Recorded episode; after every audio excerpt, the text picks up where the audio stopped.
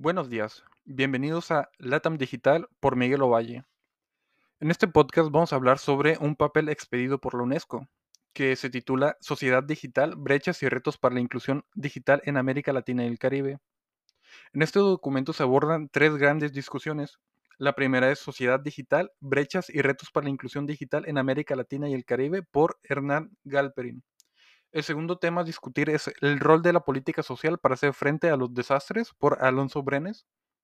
Y el tercero, TICS, Educación y Desarrollo Social en América Latina y el Caribe por Enrique Inostroza. En este documento se habla sobre la importancia que tiene Internet para el desarrollo humano. Esto debido a que una persona, empresa u organización que no tiene conectividad a la red enfrentan bastantes barreras debido a que no pueden tener acceso a ámbitos sociales y económicos que están envueltos en una sociedad digital como lo es ahorita mismo. Se dice que en América Latina existen 200 millones de habitantes que no tienen conectividad al Internet. Esto es una herramienta que debería ser necesaria para la gente. Incluso el Internet ya fue reconocido como un derecho ante la ONU.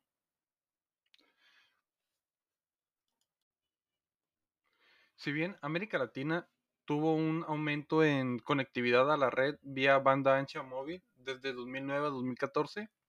Ese crecimiento se paró inesperadamente en 2014. El panorama de accesibilidad a la red varía según el país y el quintil de ingresos de cada país. Entre más pobre es la gente, menos accesibilidad tiene la red y entre más rica, más porcentaje de gente está conectada a Internet. Dependiendo del país, es la cantidad de la gente que se suele conectar a Internet.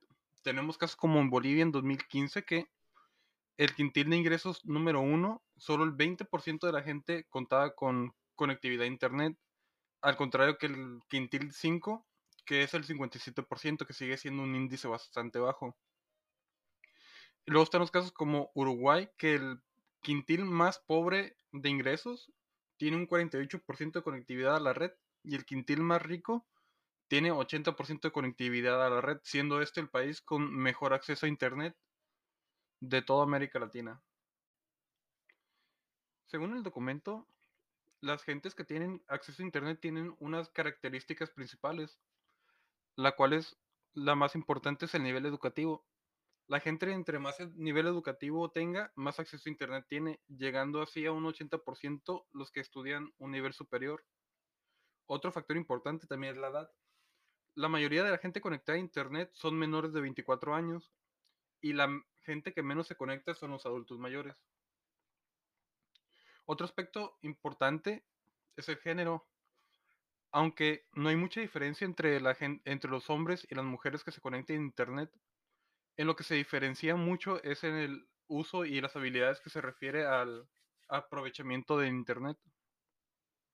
También otra cosa importante es la ubicación geográfica, siendo las zonas urbanas las que tienen mayor accesibilidad a el servicio de internet y las zonas rurales las que no tienen tanto aprovechamiento del mismo.